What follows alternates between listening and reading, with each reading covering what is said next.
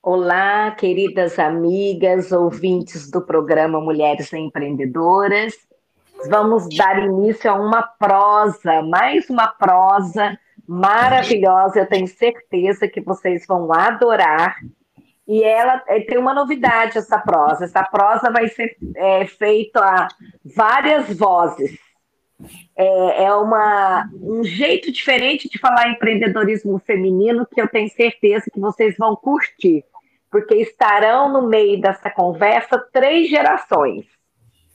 E então eu quero é, agradecer a presença de todos e dar as boas-vindas às nossas é, parte das três gerações que estão aqui conosco, que é a doutora Margarida. Tudo bom, doutora Margarida, querida amiga? Oi, Leandra, tudo bom? Prazer estar com você. E também estaremos com a Ana Carolina. Tudo bem, Ana Carolina? Oi, Leandra, tudo bem? E você? Também. E a dona Expedita estará conosco é, através da filha e da neta. Vocês vão gostar muito da história delas, eu tenho certeza. E quero pedir para vocês ficarem com um papelzinho aí na mão, para vocês anotarem, porque com certeza muitas dicas vão sair. Mais uma vez eu quero agradecer a presença das minhas duas grandes amigas. Margarida já tem uma história longa de, de apoiar esses nossos trabalhos de fortalecimento das mulheres, né, Margarida? A nossa história é longa nessa, nessa, nesses bate-papos, né? Sim, Leandra, já fizemos umas caminhadas boas. É, e foram sempre muito legais. A Margarida não só é uma pessoa incrível, como também ela tem um jeito de falar que a gente não, não, não, não tira os olhos dela. Ela tem todo um jeito bem especial, como se fosse especialista em retórica. Eu curto muito ouvi-la. Obrigada. E, e agora introduzindo a Carol, né, Carol, nessa história aí, e para mim é um prazer poder estar com a segunda geração aí também nessa caminhada de mulheres empreendedoras. Parabéns, logo de cara, viu? Ah, obrigada, Leandro, imagina. Então vamos lá. É, vamos começar com uma, um, um tradicional, é, uma tradicional introdução, que é o Era Uma Vez considerando que a gente quer, eu, eu falei para Margarida, eu quero que você conte essa historinha a partir da sua mãe, porque eu adoro escutar essa história.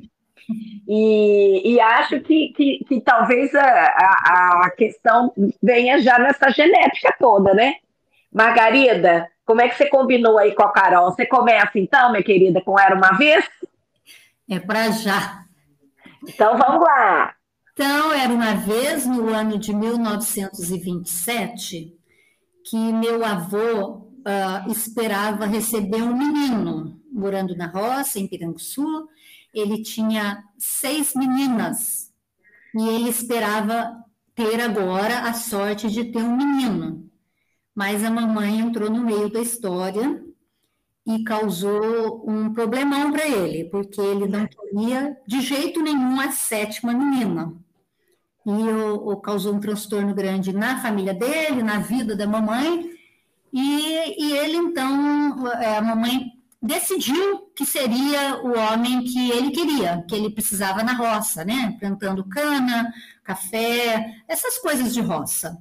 E, e a mamãe virou uma mulher trabalhadeira, um trator, mas um trator que não perdeu a, a beleza interna, que não perdeu a delicadeza nunca. Então, trabalhando assim em roça, fazendo tudo que um homem faz, porque ela foi realmente para a roça, embora o vovô tenha tido depois os três meninos que ele esperava, né? E mais outras meninas ainda, são 15, 15 irmãos. Ela, Meu Deus!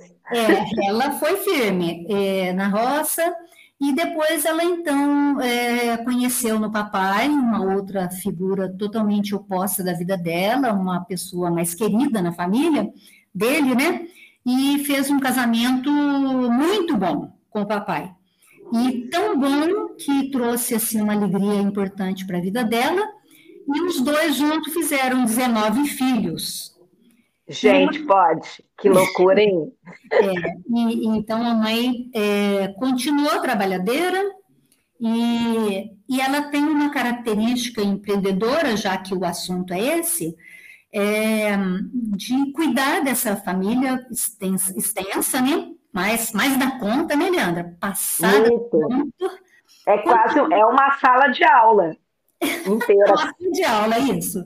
E, e, a mamãe, assim, era analfabeta mesmo, a mamãe só escrevia o nome dela, mas não conseguia ler.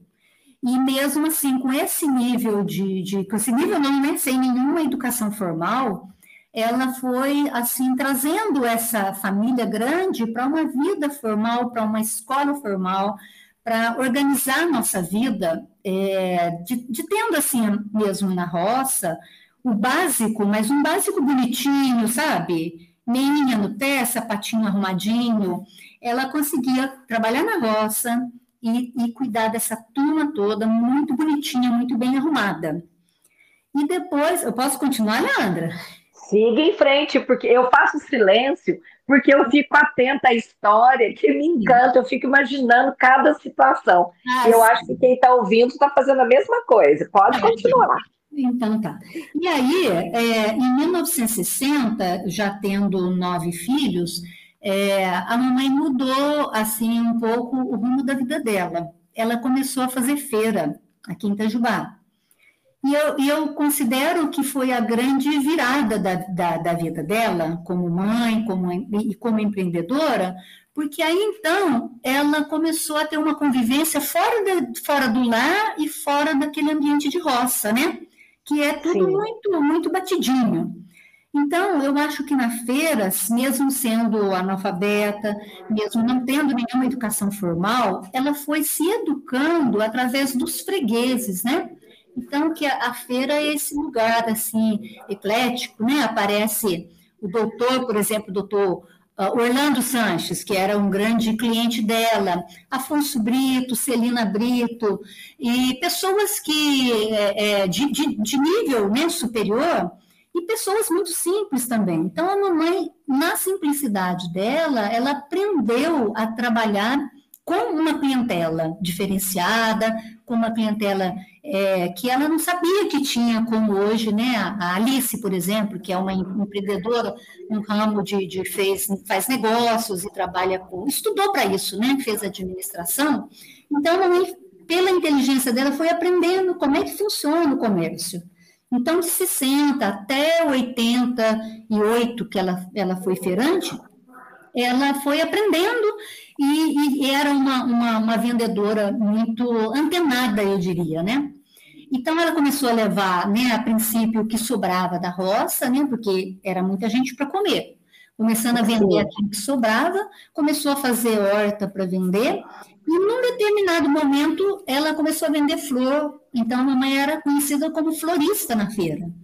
Eu me lembro que acho que a minha mãe falou, falou dessa fase. Sim, dona Rosarinha era cliente dela. Então, através, assim, aí ela começou a vender flor e vendia o que tinha, tudo que sobrava, ou quer dizer, ela também já fazia horta, né? Trabalhava, e mesmo nesse, nesse é, função de empreendedora, né, do comércio da feira, ela continuava de olho na gente, ela continuava observando cada um, né? Trabalhando em cada, cada filha que fosse casar, fazendo enxoval, uh, organizando casamento, né? ensinando prendas domésticas, né? Mas aí, Leandra, então em 60, a partir de 60, é, com a mudança do movimento feminista, eu acho que a minha mãe é, ficou muito antenada nisso também porque aí ela teve uma outra geração de mulheres, né? Até 60, ela tinha 60, 65, ela tinha casado umas cinco filhas.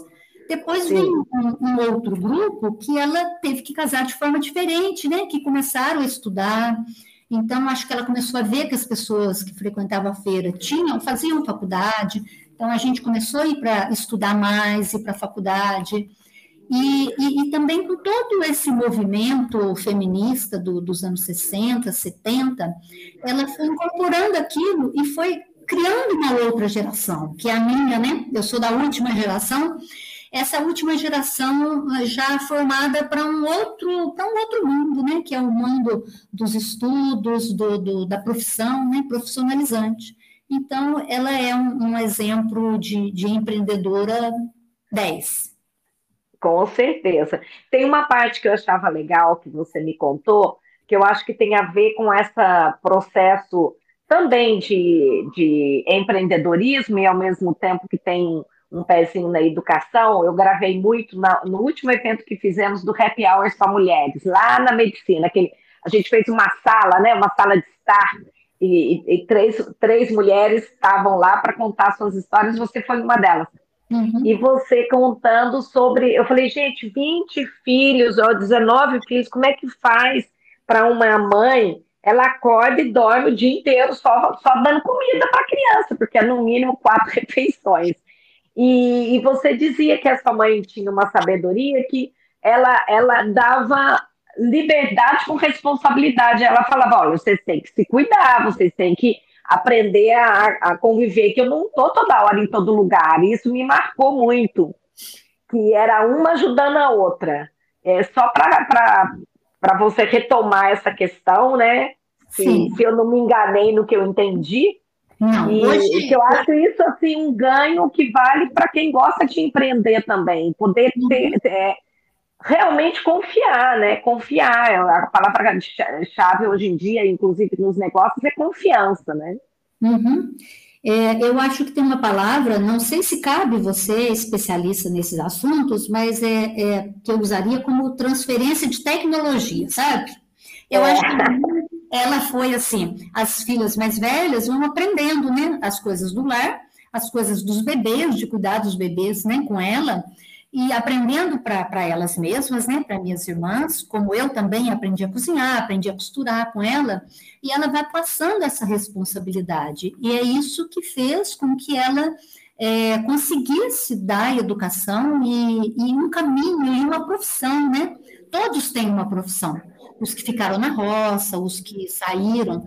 Então, o exemplo, né, que é, que é algo assim que mais vale numa, num processo educacional, que é a, a, o modelo, né?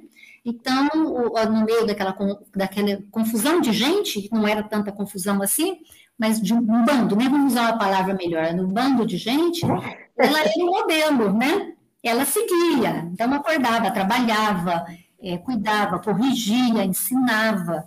É, então, eu, ela, ela seguia como modelo. E aí, as, a, as filhas e os filhos, né, a gente foi seguindo o modelo dela.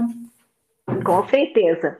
E é interessante, Margarida, eu gosto demais da, dessa história que você conta. Toda, olha, você contou e eu já ouvi e eu curto. Toda vez que eu escuto, eu acho a sua mãe assim fenomenal, né? Uhum. E agora também é interessante que você escolheu ser médica e, mas mesmo como médica, eu chamo atenção para o seu viés empreendedor, porque você decidiu entrar na medicina numa área e numa época que não, não era comum, né? Médico homeopata.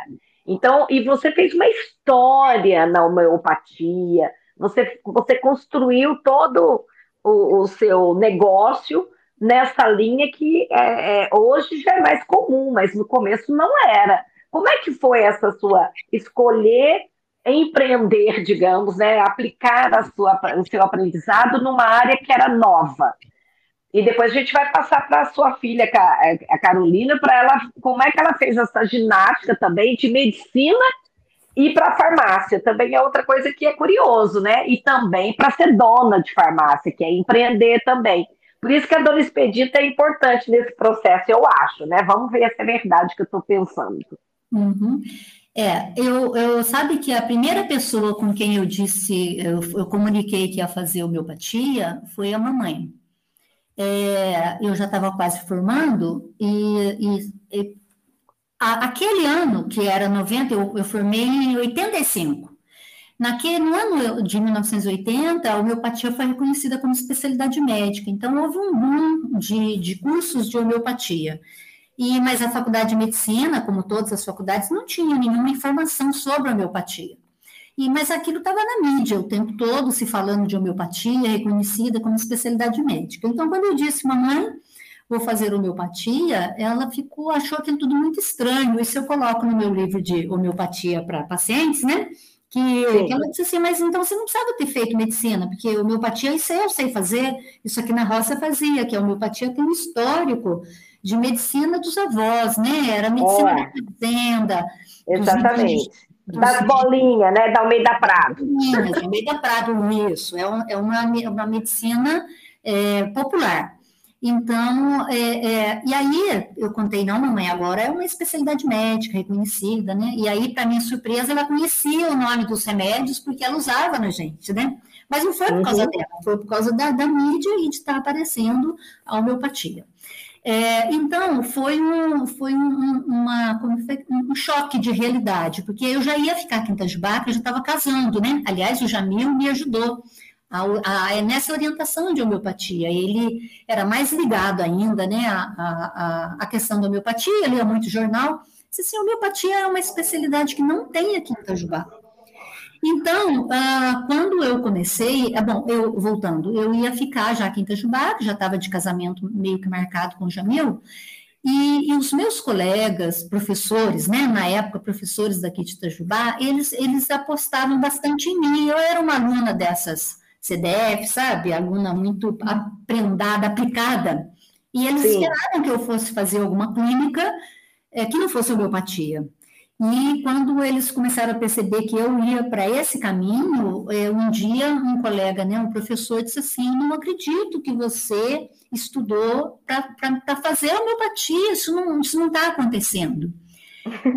E, é, eu lembro assim claramente o dia que ele me, me, me pegou na porta do hospital, isso não está acontecendo, e estava acontecendo. Eu abracei a homeopatia e, e, e tive toda uma dificuldade para exatamente introduzir uma terapêutica, porque então a homeopatia, como é uma prática popular, é assim, é quem não estuda, quem não é bom médico, quem né, não está afim de nada vai fazer uma, uma, uma prática médica sem importância, né? E eu consegui, com o tempo, né, é, mostrar que era uma prática médica validada, com uma função importante, né? E, e construir um consultório totalmente é, é, sozinha, né? Não posso dizer que alguém me ajudou, a não ser os meus pacientes, é claro que confiaram no trabalho, mas foi um caminho sozinho. E, e é uma luta também, porque quando o consultório começou a desenvolver e, e as pessoas começaram a procurar, mais e mais, né? Então os colegas ficavam de olho torto, né? Assim, como assim que você tem um consultório particular, que você só atende particular? Como assim que as pessoas estão indo lá para tomar bolinha? Então, esse foi o meu, o meu serviço empreendedor. É, a gente vê muita ousadia, já deu para aprender bastante coisa com o que você falou, né? Que é, pelo que você falou, eu diria que você incluiu aí no seu pacote, né? Uhum. Característica é, de ousar e, e conseguir é, se manter, né? Confiar realmente no que você escolheu, porque tem gente que começa a ter muita pressão e desanima. Então é não desanime, porque a Margarida é uma médica de sucesso. Obrigada. E, e agora, vamos, vamos, vamos para a terceira, terceira é, é, geração, né? Como é que tá aí? Como é que foi sair da medicina, ir para farmácia? Como é que mamãe torceu o nariz, não torceu o nariz? Como é que foi? Como é que é isso? Ah, Leandro, então, eu, eu brinco que eu não, eu não lembro exatamente qual foi o momento em que eu, eu falei, eu vou fazer farmácia. Eu realmente não, não me recordo desse momento. Eu cheguei a pensar em fazer medicina, né, quando eu estava estudando, mas não me agradava muito. E, mas eu gostava da área, né, de, de biologia, química e tudo mais. E aí eu lembro que eu meio que caí de paraquedas, falei, não, eu vou fazer farmácia, não me lembro exatamente como foi que eu fui né, decidindo isso. E me apaixonei, né, pela faculdade, pelo curso. Eu acho que eu fui meio sortudo, falei, nossa, deu certo, né? Então gostei disso, é isso que eu quero. E eu sempre tive vontade de, quando vem farmácia, né, na época que eu era estudante, eu sempre pensava em balcão de farmácia, né? Eu acho que justamente já tinha uma coisa meio empreendedora, tem a parte que puxou muito, né, do meu pai, da família do meu pai, que eles são árabes, né? Então, sempre gostei desse negócio de ter uma loja, sempre sempre achei um balcãozinho, um balcãozinho. Exatamente. Então, eu sempre tinha afinidade por essa área. E aí fui estudando, é, me desenvolvendo, e quando eu formei já, já tinha isso claro. Falei, é isso que eu quero. É, e muita gente também achava que era besteira. Aí quando eu falava, né? Ah, eu vou abrir uma farmácia em Itajubá. E as pessoas, ah, mas nossa, tem tanta farmácia já, que bobeira, né? Você tem certeza que você vai fazer isso? E era o que eu queria. Falei, não, eu vou fazer. E, e, fiz, né? E fui meio, meio doida mesmo, porque na época realmente tinha bastante farmácia. O pessoal da vigilância, eu lembro da vigilância sanitária, falava: Nossa, Carol, tem muita farmácia, se é isso mesmo. E eu fui indo em frente. E, e graças a Deus está dando certo, né? E minha mãe meu pai sempre me apoiaram muito, me ajudaram muito. E eu tinha na mente, na verdade, assim, né? Lógico, eu não fui de, de é, do nada abrir uma farmácia. Eu estudei muito e que, eu sabia que a minha seria alguma coisa diferente. Falei, eu vou ter que fazer alguma coisa diferente para não ser uma mais uma farmácia, né? Então a gente quis mesmo Sim. fazer uma estrutura diferente, um trabalho diferenciado com os clientes, que eu acho que isso ainda, ainda era uma coisa que faltava, né? Um atendimento personalizado, é, e resgatar, que é a nossa ideia né, da farmácia, resgatar aquela ideia de quando o, o, farmacêutico ele era um, era um médico também, né? Há muitos anos atrás ele Sim. tinha uma botica, ele mesmo consultava, ele mesmo fazia o remédio, era um acolhimento muito diferenciado, né?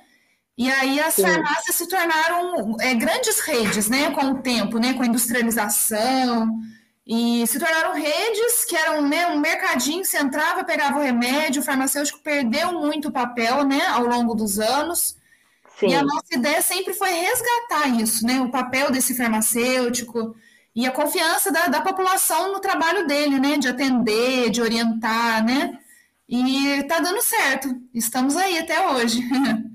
É, eu acho, eu, você sabe que eu venho de família de farmácia também, né? Que meu avô, meu pai e Fabrício. Eu adoro o segmento por causa disso mesmo, por essa relação com as pessoas.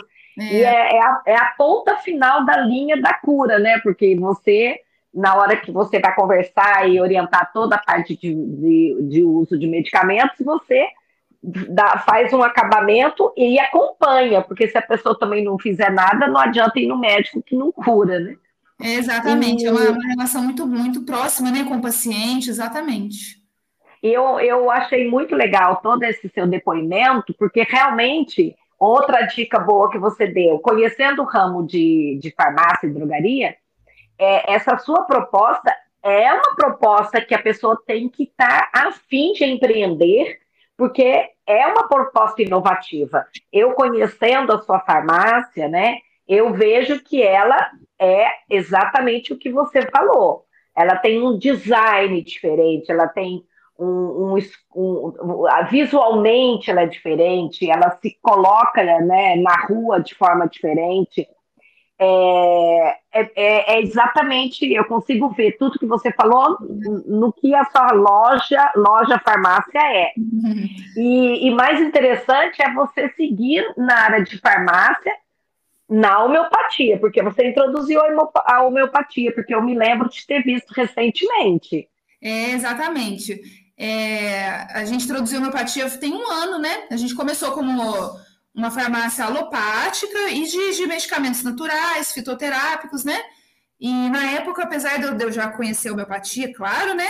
A gente não optou por inicialmente não, não ter, né? Por uma série de motivos. Eu ainda não tinha especialização quando eu me formei, eu fui fazer depois, né? E a Sim. gente foi, foi dando passinhos. Então, fui, fui implementando uma coisa, outra.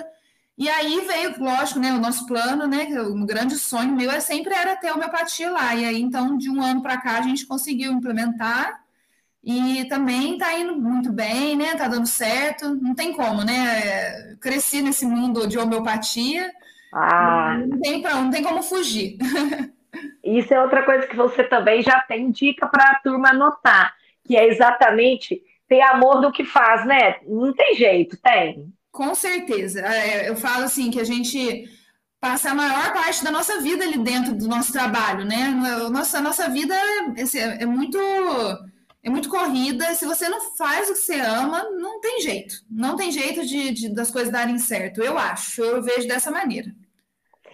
Como estamos num programa de dose dupla, a pergunta vai sempre para as duas, e aí vocês tiram para o ímpar quem que fala primeiro, tá? Que a, a, a, no início a gente precisou de uma hierarquização por causa da, da do, até pela linhagem, né? Em respeito aos mais velhos, né? Uhum, tá. Agora fiquem à vontade, tira para o ímpar.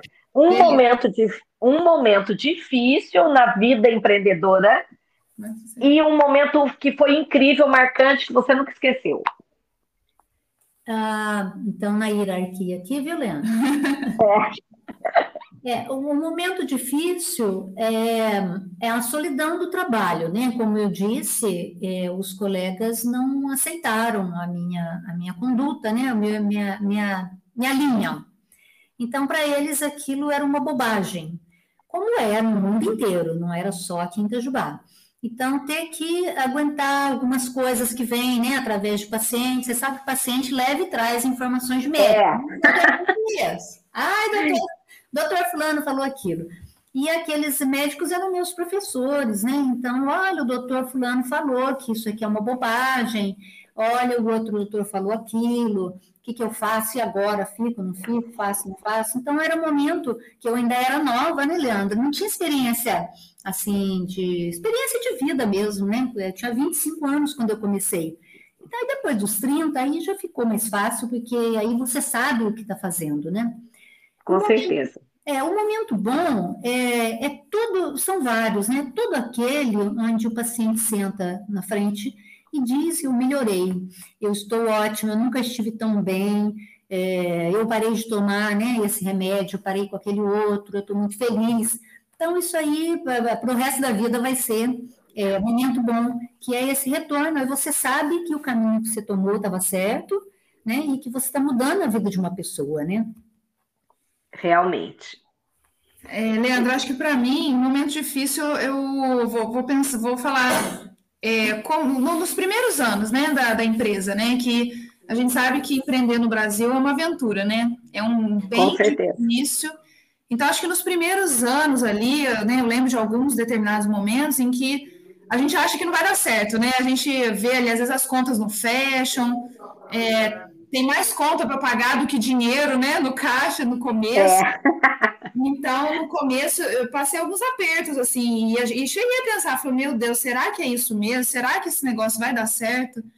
Né, de sentar e que desanimar, e, enfim, momento de empreendedor mesmo, de começo, né, de não só começo, às vezes até a gente acabou de viver uma, uma, uma fase difícil, né, de, de pandemia e, e, que muitos comércios, né, muitas empresas, né, até fecharam.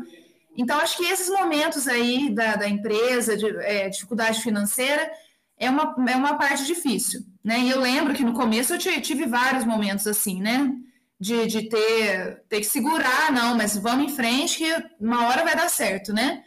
Então, esse comecinho da empresa é difícil. É, até ela estabelecer, né?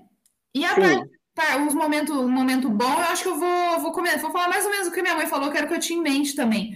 São, são os, os momentos em que você escuta, né, do seu cliente ali, do seu, do seu paciente, né? Nossa, obrigada, eu adorei o seu atendimento, é, eu ouvi de uma cliente que a sua farmácia é muito boa, então eu vim aqui conhecer o boca a boca dos clientes, né? Que a, que a gente escuta e que o cliente está satisfeito com o nosso produto, com o atendimento. Isso é muito gratificante, porque é para eles que a gente está ali, né? Então, Sim, com certeza. Eu acho que é isso, assim, são os, os momentos mais gratificantes e com, felizes que a gente tem ali, sem dúvida. É, é, nas histórias, né, nos estudos sobre empreendedorismo, a gente tem sempre, é, como empreendedora em construção, a, lembranças de pessoas que foram importantes na caminhada. Que, quem que vocês, assim, rapidinho já lembram é, e por quê?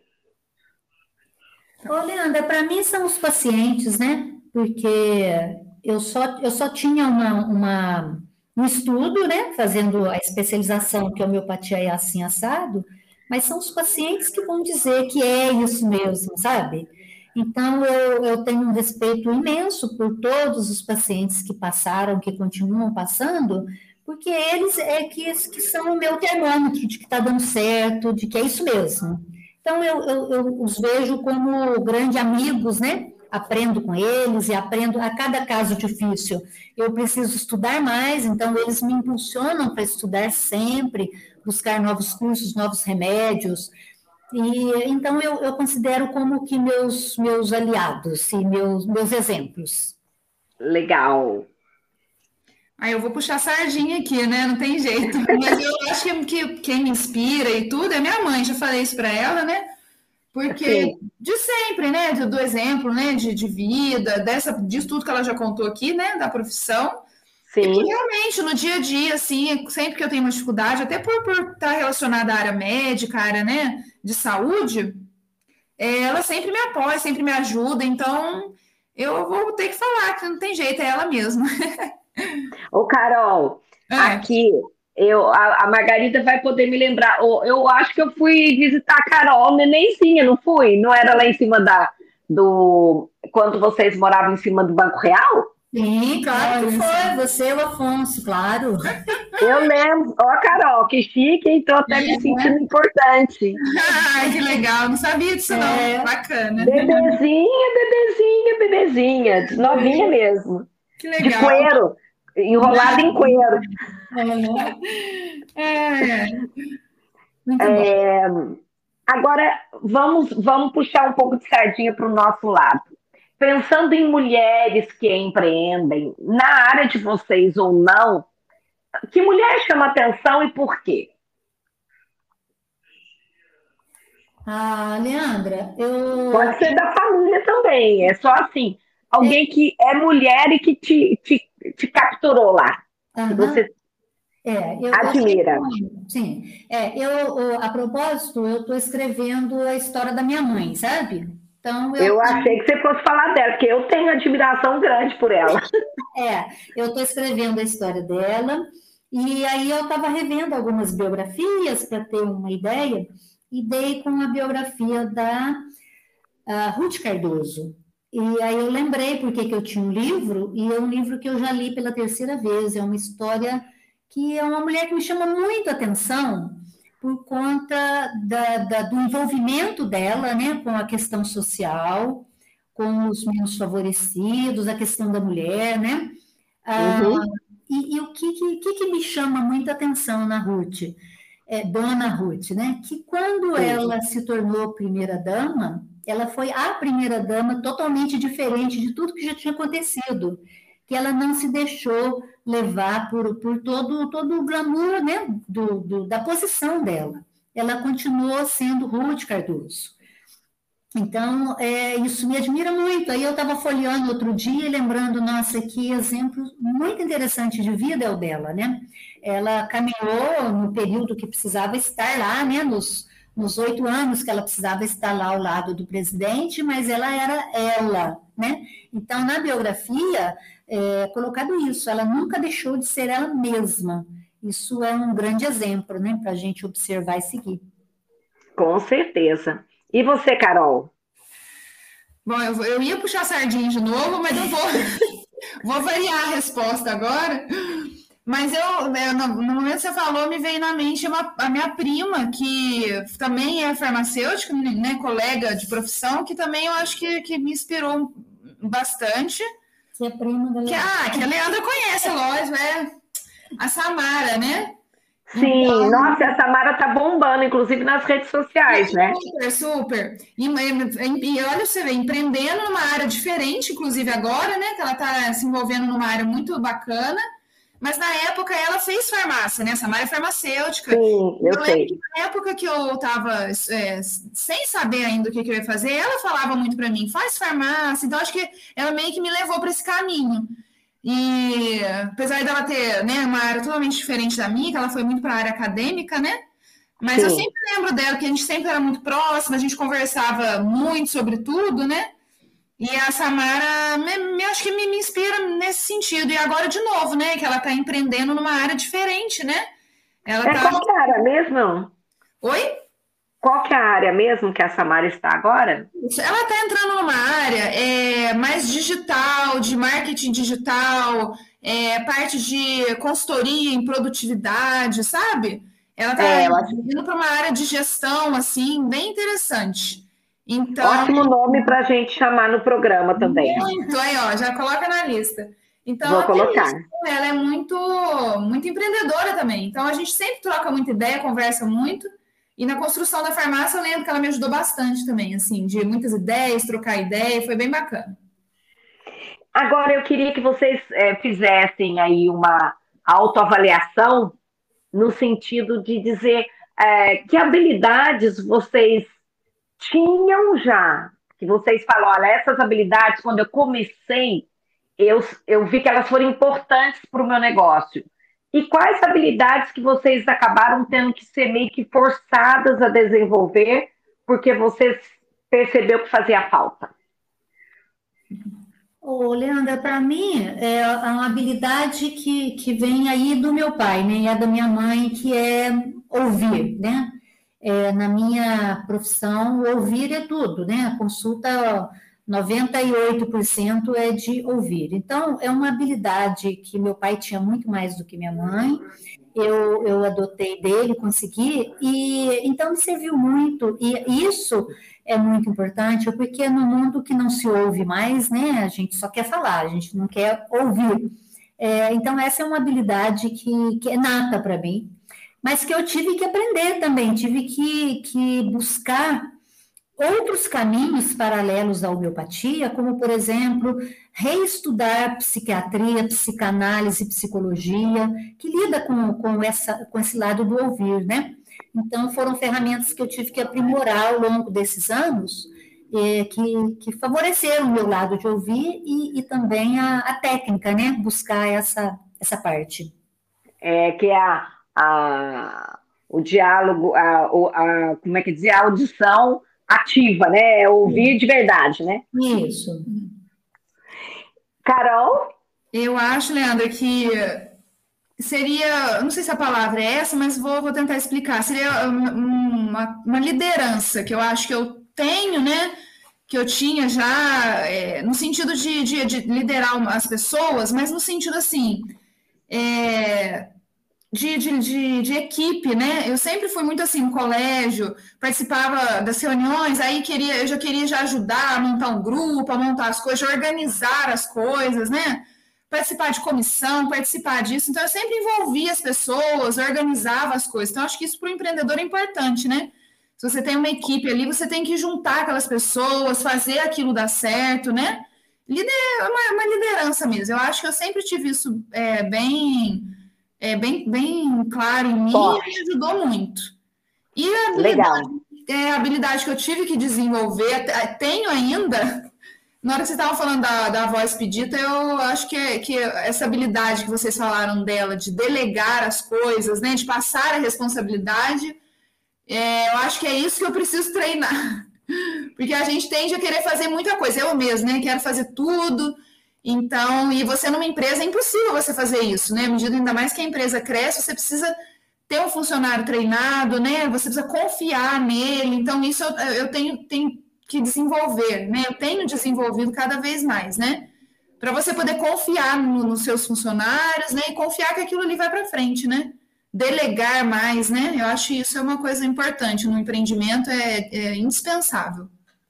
Eu ia, eu ia Carol, puxar, é, puxar das qualidades para os defeitinhos, mas parece que se eu é. fizer essa pergunta, você já vai falar que esse é o seu defeitinho, né? Ah, eu acho que é esse mesmo.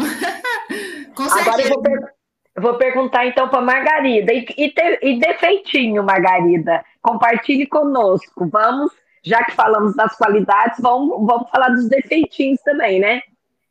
Sim, senhora. Precisa mesmo? Pronto, já achei um defeitinho. Precisa, não é possível.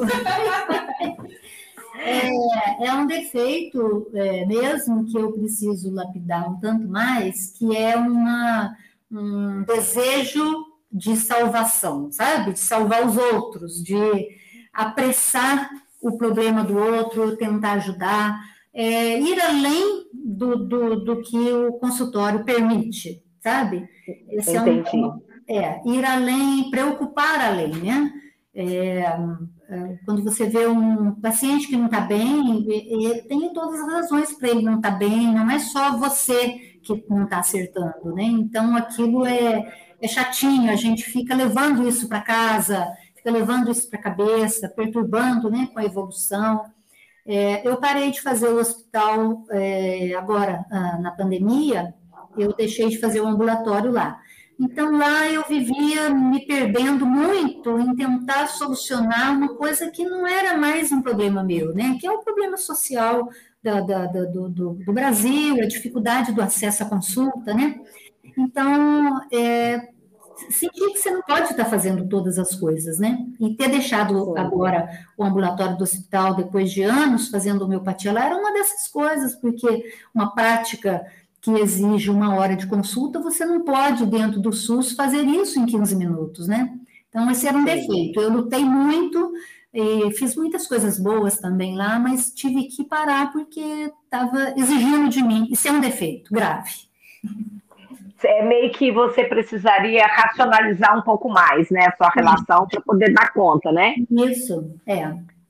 É, Obrigada hein, de terem mostrado as qualidades e, e, as fraquezas, porque fraquezas que eu digo os defeitinhos, porque é importante que as pessoas percebam que todas as pessoas que empreendem, às vezes elas ficam como se fossem alguma coisa inatingível, e não é, né? Nós sempre, todos, todos, temos os defeitinhos e as qualidades, e saber reconhecê-los é, é, faz parte da, do espírito empreendedor também, né? É verdade. Eu queria é, é, pedir agora que vocês pudessem. Não, eu vou mudar. Essa pergunta eu vou deixar para o fim. É, eu vou pedir para vocês, é, cada uma da, da, das minhas queridas entrevistadas, uma dica boa para ouvinte. Dica de qualquer coisa que você quiser. Eu adoro dicas e truques, sabe? Aquelas coisinhas rápidas, tipo, é, é, ah, eu tenho uma receitinha relâmpago, qualquer coisa. Ah, eu tenho um jeito de fazer a maquiagem de, diferente. Eu, eu, curto demais dicas. Eu queria saber se vocês têm alguma dica para dar para os nossos ouvintes. Ah, vai começar pelos mais velhos, então não vão gostar da minha dica, não. Será que não? É, vamos, vamos, ouvir, depois eu te conto. É assim, é, eu já estou na casa dos 60, então eu vejo pessoas da minha idade muito preocupadas com a aparência, né? Muito preocupada de fazer isso, fazer aquilo, aquele outro, aquele outro. E, e há uma preocupação, e, e, as coisas que você vai fazendo são todas necessárias, não que não sejam, e são todas bem-vindas, mas há uma coisa que se esquece muito, né? Nesse, nessa imensa possibilidade de ficar mais bonita, menos menos isso, menos enrugado, ou menos isso, ou menos aquilo, que é uma falta que é buscar um caminho espiritual. Eu acho que a gente precisa nessa faixa etária, porque esse não sai de moda, esse não, não, não branqueia de novo, igual o cabelo, né? Que inferninho a gente inventar de pintar o cabelo. 20 dias, é. pinta o cabelo, 20 dias volta lá, enfim. Mas é nada contra, eu gosto muito de cabelo, né? Vocês quem não me conhece sabe que eu tenho cabelo vermelho, então me dá um trabalho danado. Mas é, é, é a espiritualidade, sabe? A gente precisa. É, é um truque muito bom. Cada vez eu estou tentando buscar mais, porque esse não, não descora, não solta as tiras e não tem cheiro. Lembrou da propaganda, Leandro? Lembrei, de antigamente, hein? Fala a verdade. As legítimas. Então, é, é, é, uma dica, né? É uma dica não só de consultório, né, dos pacientes, mas é uma dica assim de, de, de vida futura mesmo, né? A gente precisa, esse aí, esse vale. Vale a pena investir. Com certeza. E você, Carol? Leandra, não, sou, não sei se eu sou muito boa para isso, não, mas eu acho que eu vou puxar o gancho da minha mãe nesse sentido. É, mas uma dica que eu, até no meu dia a dia, eu vejo muito também, né, na, na farmácia é, das pessoas procurando muito a gente lá por, por produtos também, né? Como ela falou, é, de aparência, de beleza, de emagrecimento, então nem se fala, né? Então uhum. eu acho que E eu vejo isso muitas vezes, né, como as pessoas estão né, per perdendo, às vezes, um pouco o foco, né, do que, que realmente é importante, né? Então, eu acho que vai, vou fazer essa dica, que é o que eu converso muitas vezes com as pessoas lá, ah, mas eu queria um produto que emagreça, emagreça rápido e, né, que eu não preciso parar de comer, é bem assim, né? Então, fazer mágica, fazer é, mágica. É um produto milagroso, isso não existe, né?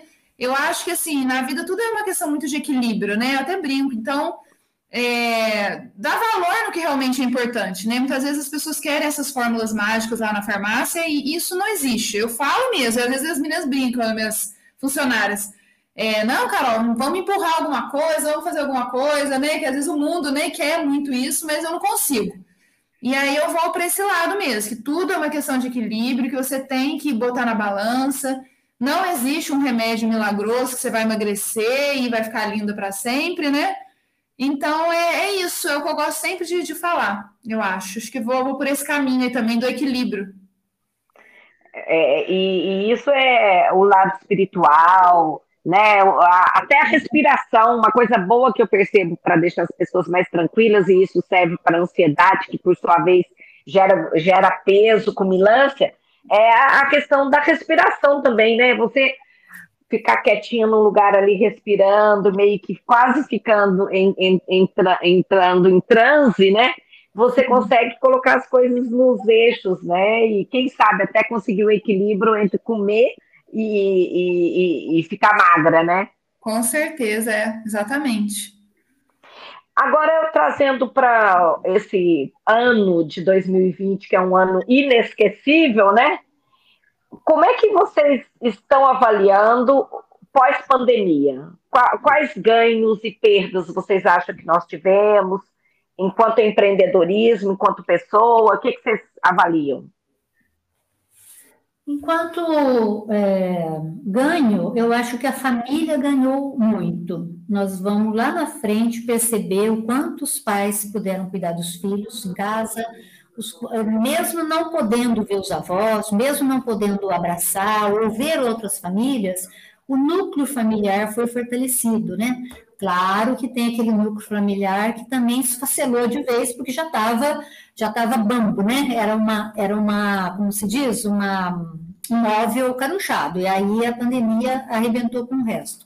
Mas, no geral, eu vejo como positivo essa coisa do pai, né? Ter que cuidar do filho, ter que lavar a roupa, limpar a casa, a, mãe, né? De, é, observar uma empregada que não vem mais, né? Uma funcionária, enquanto é difícil para ela. Acho que tudo isso foi uma avaliação positiva. A negativa tem muito a ver com, com o meu trabalho, né? Que a gente está colhendo já e vai colher por muitos anos a ainda a, a perda, né, assim, do, do brilho da vida, né? De repente a vida, a gente correu risco, né? Nós passamos de, desde, desde março de 2020 que a gente não sabe se pode ser contaminado e pode morrer e pode perder um ente querido novo, né? Do nada, né? Porque Covid é morte do nada. Então, é, é, um, é, um, ano de sem esse brilho, né? Sem essa, sem festa, sem encontro, sem abraço, né? E, e aí é um ano que tem que ser para os fortes, né? Os fracos não estão dando conta. Tá muito, foi muito difícil para quem não tem estrutura, quem já não tinha, né? De, de suportar essa, essa, esse revés, né? Da vida total, né? É, essa espera, né? Que é, é, é, três meses só, então a gente aguenta. Não, é seis meses, a gente aguenta, mas não aguenta mais, né? E depois o tempo vai passando, e, e então é eu fico com pena dos fracos. E a gente nota, cada dia eles vão chegando no consultório com as suas fraquezas e, e, e seus machucados, né? Com certeza. Carol? É, eu vou puxar um pouco mais para o lado até empresarial, né? Que, que é o que me veio na mente. E eu acho que foi um ano muito difícil, né? Para o mundo inteiro, né? Economia, né? Como as coisas ficaram difíceis, muitos ramos aí é, fecharam, né? Muitas empresas, então isso foi muito triste a gente ver, né? E, e eu, eu olhando pelo lado positivo, eu acho que as empresas tiveram que se reinventar, né? Muitas foram, né, foram mais difíceis do que outras, é claro, né? Depende muito do ramo da empresa, mas de uma maneira geral, é aquela velha história, né? Que as dificuldades vêm para a gente se fortalecer. Então, como as empresas mudaram, né? O, eu vejo na minha mesmo, né? Muitas coisas eu tive que adaptar, como é, atendimento online, é, entrega a domicílio, né? Várias questões assim que antes é, já eram de uma certa maneira falada, mas nunca foram tão fortes como são agora, né? E empresas se reinventando de N maneiras e crescendo de outras maneiras, né? Então, acho que a gente tem que olhar, tentar olhar por esse lado, né? Como a pandemia mudou mesmo o, o jeito de vender, o jeito de, de se comercializar os produtos, e que a gente tem que se adequar, né? O mundo vai adaptando e a gente vai tendo que, que, que dando jeito de adequar. É, e puxando um gancho do que você falou, ô Carol, eu percebi que a humanização realmente na relação é, é, empresarial é, ficou mais, é, ficou bem personalizada. Você saber quem é o seu cliente, dialogar com ele, ficou uma marca que eu acho que não volta mais. Até eu vou dar um exemplo aqui. É, do nada, né? Eu não, eu não sou apaixonada de jeito nenhum por fazer compras em supermercado. Eu tenho, assim, não gosto. E então ter, ter, ter, ter facilitado o mundo do, é, de WhatsApp me, me, foi ótimo. Mas é interessante que as pessoas já sabiam quem eu era até no WhatsApp. Porque você pega, né? Você cria um ritmo. E, e as pessoas chamar pelo nome, antigamente não chamava pelo nome, né? E, e na medida que, que esse novo. É, é, eu achei que a pandemia trouxe essa coisa de personalizar. Porque eu me lembro também de. Eu, eu sou de uma geração um pouco mais velha, então a, as lojas que eu vou, a, a, normalmente a proprietária também é um pouco mais velha. E eu percebi que as pessoas já da minha geração tinham muita dificuldade de abrir a loja para esse universo da é, levar levar bolsa em casa, elas eram meio resistentes, ou é, é, é, é, WhatsApp, e de repente elas tiveram que entrar de cabeça com a tecnologia e estão se saindo muito bem, porque parece que elas ficaram até muita vontade nesse novo mundo, né? E a confiança, porque você pegar um monte de roupa sua, por exemplo, entregar na casa da pessoa para depois se buscar, voltou a criar um vínculo de confiança, de personalização dos, dos serviços. Eu achei que isso veio e não volta mais. O que, que você acha? É, com certeza. É, eu acho que você teve, a gente teve, né? Eu até falo por mim também, a gente teve que exatamente a palavra que você usou, personalizar ali profissionalizar aquele atendimento online. É, e isso é uma coisa que não volta mais. Esse negócio de roupa, exatamente, não tem coisa melhor, né? Esses dias para trás eu peguei, falei, eu vou, tô sem tempo de ir na loja. Liguei, a moça deixou na, na, lá na farmácia uma sacola de roupa, experimentei em casa à noite, no conforto. Não tem coisa mais, mais, mais gostosa. Então, não, gente... e você compra é, mais, né? É, então, e aí, nossa, realmente, é, concordo com tudo que você falou. Veio para mudar, né? Espero que, que fique mesmo, né? Porque é, é o conforto, você tem que dar conforto para o seu cliente ali, né? Sem dúvida, e isso vai ajudar muito. E o cliente descobriu essa capacidade do, do fornecedor. Ele não quer que volte para ser um, um, uma pessoa que está entrando na loja, ele quer ser a, a Carol, a Leandra, que a pessoa leva, que a pessoa respeita, né? É, isso, é, exatamente. Isso é muito legal. Com certeza. É, tem um ponto que é a, a, nós já estamos caminhando para o fim do nosso programa, mas todos que me conhecem já, e, e até os novos entrantes aí na, na audiência, sabem que a, o tema política é um tema que eu entendo muito importante e acho que a mulher, a relação política e mulher é meio complexa, porque nós temos só 15% de participação feminina no universo da política.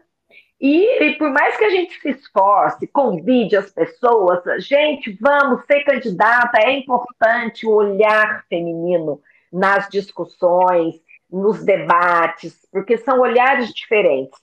E, e é difícil, a pergunta que não quer calar: por que, que a mulherada não, não entra na política como ela entra com garra no, no, nos negócios?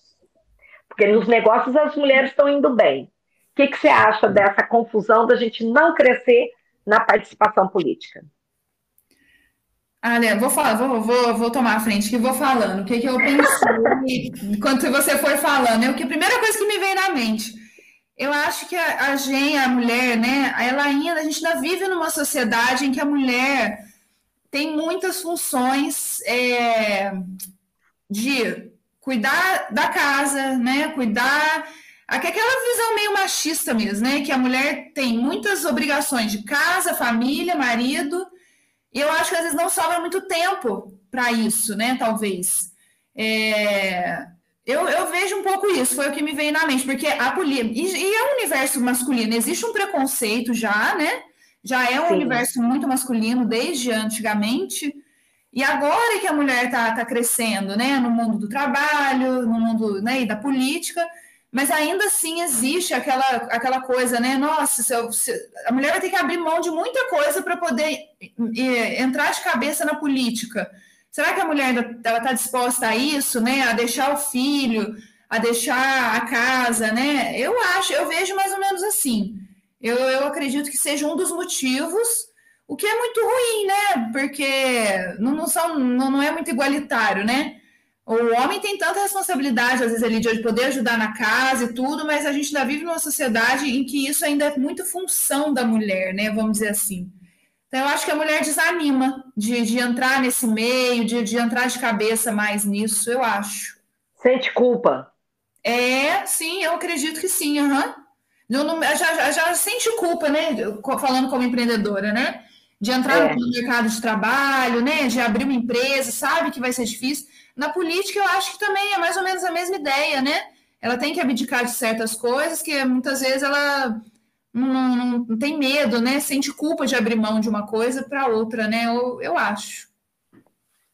Você vai, vai falar alguma coisa ou vai deixar passar, Margarida? Não, vai deixar passar, não, que isso. é, eu tenho certeza. Eu não vejo assim nenhum impedimento profissional para a mulher. Sempre que o tema aparece, eu acho que é a herança da minha mãe, temperamento dela, meu, não, não, vejo assim como que a mulher é menos isso ou menos aquilo, sabe? É, eu acho que a gente pode fazer qualquer trabalho. Na verdade, você sabe que eu não tenho nenhuma, nenhum envolvimento político, mas não é por mim, por mim, assim, que eu não, não gosto, porque vai, vai, vai faltar aquilo ali. Eu tive um sábio na minha vida, que é o meu sogro, Antônio Haddad, quando eu estava fazendo medicina, uh, o filho dele, o Neif, né, é, o sonho dele era ser prefeito da cidade. E o Neif só falava nisso. E seu Antônio. E foi. E foi, acabou, terminou o mandato o ano passado, é, na, na, eleição passada. É, é. Então, o, o, meu sogro dizia assim, sabe, é, Margarida, é, na sua profissão, a política pode ser um problema muito grande para você, porque você tem uma cidade pequena, você qualquer polo que você for, você metade você vai vai perturbar, porque não, não vão ficar a seu favor ou essa polarização. Hoje, então, especialmente, né, que a coisa ficou assim tão arraigada, né, dos polos, é, eu não dou minha opinião. Eu sou assim, eu sou assado, né? Nem, nem, nem que o paciente me pergunte, nem muito, né? É, colocado, porque é, hoje está ofensivo você dizer qualquer coisa, né? É, tá. Imagina que você está sofrendo com isso. Então, na minha, hoje, que eu sou é, quase que sozinha, um homeopata com, com muitas pessoas, você percebe qual é o encaminhamento político que o paciente está tendo mas eu nunca entro em nenhum deles em momento nenhum, porque isso é uma questão de negócios. Praticamente isso, Leandra. É, e, e, e os libaneses são bons nisso, né, Carol? A, é, a Margarida. É uma questão, mas é, eu não, esse ponto que a Carolina colocou, é, esse ponto que mais vem quando se fala em política e o lado feminino, eu não vejo como impedimento. Você sabe que você não virou prefeita ainda, não foi falta do meu voto, né? Sim, eu sei, você sempre é. ali, animadíssima. Animadíssima, te apoio profundamente. Então, é Obrigada, mas, querida. Mas existe, de fato, né, Nanda, esse fato que a Carolina colocou, de, do preconceito mesmo, que ainda é muito forte, né? É, eu vejo as, as senadoras lá na CPI, né? É, uhum. Como elas passam aperto na mão daqueles meninos lá, né? Isso é uma coisa muito arraigada ainda, né? Com certeza. Mas eu acredito que água mole em pedra dura, tanto bate até que fura. Eu pergunto para todo mundo isso e, e convido a todas a participarem, porque se a gente entrar, a gente desmistifica isso. Uhum. Porque ter opiniões diferentes, sabendo dialogar, é fundamental. E a mulher, ela tem mais facilidade em trazer um ambiente mais equilibrado na discussão do que os homens, que são naturalmente, né, mais é, combativos, né? É. E, e, nós podemos levar mais leveza e, e diálogo. Então, eu, eu sigo implorando, e aí falo para todos os ouvintes que é fundamental que as mulheres se posicionem mais, porque ao longo do tempo a gente consegue mudar o contexto da política, que se a gente não participar, não muda, porque ela, ela é essencialmente masculina e, e homem é belicista. E esse universo 100% praticamente masculino não consegue fazer diferente porque os homens só estão eles mandando, né? Então uhum. a gente tem um pouco de meio que de responsabilidade. Então eu, eu sempre bato nessa tecla faz tempo, mas uma hora, quem sabe, né? Sim. Quem é. sabe dá certo. Claro. A gente de repente muda, a é. gente de repente muda e coloca meio a meio, né? É, não, o seu trabalho é, é muito importante, você sabe o apreço que eu tenho por ele. E é isso Sim. mesmo, Leandra, tem que, tem, que, tem que continuar isso daí, né? Continuar. Tem que fazer as mulheres pensarem no assunto. Aham, claro. Minhas queridas, eu quero agradecer muito a, a presença de vocês duas. Vou passar a palavra para vocês poderem fazer um, um, coroamento, fazendo a propaganda do negócio de vocês. E já fico aqui o meu muito obrigado. E a todas as nossas ouvintes, a alegria de poder estar com vocês toda quarta-feira. Antes que eu passe a palavra para elas fazerem a propaganda do seu negócio, eu gostaria de convidar todas vocês a, a falarem no WhatsApp dúvidas, perguntas, porque embora nós estejamos em podcast, que é uma gravação, nós temos também é, o acesso ao WhatsApp da rádio. Então, vocês é, conversando no WhatsApp 3623 1333, as, a turma da rádio me passa e eu consigo criar uma, um diálogo com vocês tanto para tirar dúvidas quanto para fazer sugestões de mulheres empreendedoras, de é, você quer falar com alguma das nossas entrevistadas, eu posso colocá-las em contato. Então, liguem, é, é mandem mensagem no WhatsApp 3623-1333 da Rádio da Juvá, toda vez que estiverem no programa. Aí eu posso já introduzir o próximo programa, falando sobre as dúvidas ou também respondo individualmente, porque o WhatsApp é personalizado, né? Então fica aqui essa dica do programa de hoje. E agora passo a palavra aí para Carol, para Margarida, para poder falarem onde estão vocês aqui na nossa cidade, que certamente as nossas ouvintes estão curiosas. Bem, eu estou no, no, no mesmo lugar de sempre, Pereira Cabral 285. E agora, no período da pandemia, eu abri um consultório aqui em casa para facilitar minha vida e, e, me proteger um pouquinho mais. É, mas agradeço você, Leandra, muito é, por ter dado essa oportunidade, inclusive de falar da minha mãe, que estou num momento assim aquecido de falar dela por conta do livro, né, que está em, em, pesquisa ainda, ainda vai demorar um pouquinho. E é, minha bandeira é da homeopatia. É, eu acho que vale a pena sempre procurar uma opinião do homeopata, sabe? Eu acho que o homeopata tem umas coisinhas que você pode surpreender para o seu quadro clínico, se você tiver alguma necessidade, né? Então, é, obrigada, Leandra, e continue firme aí. Um abraço, minha lindinha. Adoro você, você sabe, né? E toda a sua família, né? Que é um exemplo de família.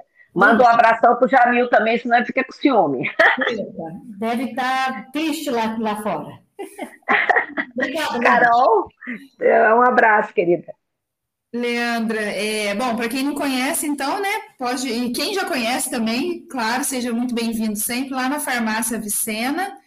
É, a gente está ali na, no centro, na Praça Getúlio Vargas, número 98, que é a famosa pracinha ali do, do Colégio Carneiro Júnior. E trabalhamos, né, com, como a gente falou aqui na entrevista, medicamentos, fitoterápicos, a homeopatia agora. E é um prazer estar aqui no programa, adorei vir aqui, foi muito bom o bate-papo. E é isso.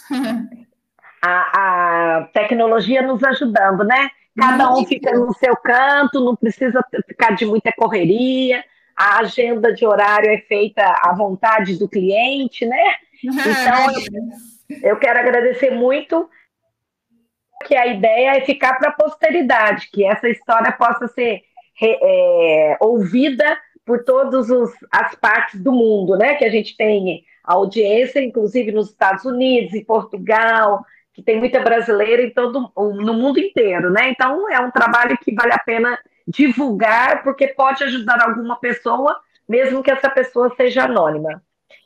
Ô, Leandra, posso deixar um endereço?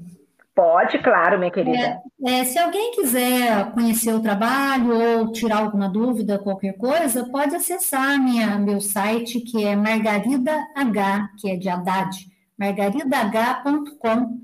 E lá tem meus contatos e o que, que a gente faz, já fez, então pode dar uma espiada. www. Bom demais. Margarida Bom demais. Forte abraço em todas Obrigada, vocês, minhas queridas ouvintes. Obrigada. É, Margarida, Carol, um beijo grande e quando quiserem, os microfones estão abertos para novos, novas prosas. Tenham todos uma ótima semana, fiquem com Deus. Beijo, Obrigada. beijo.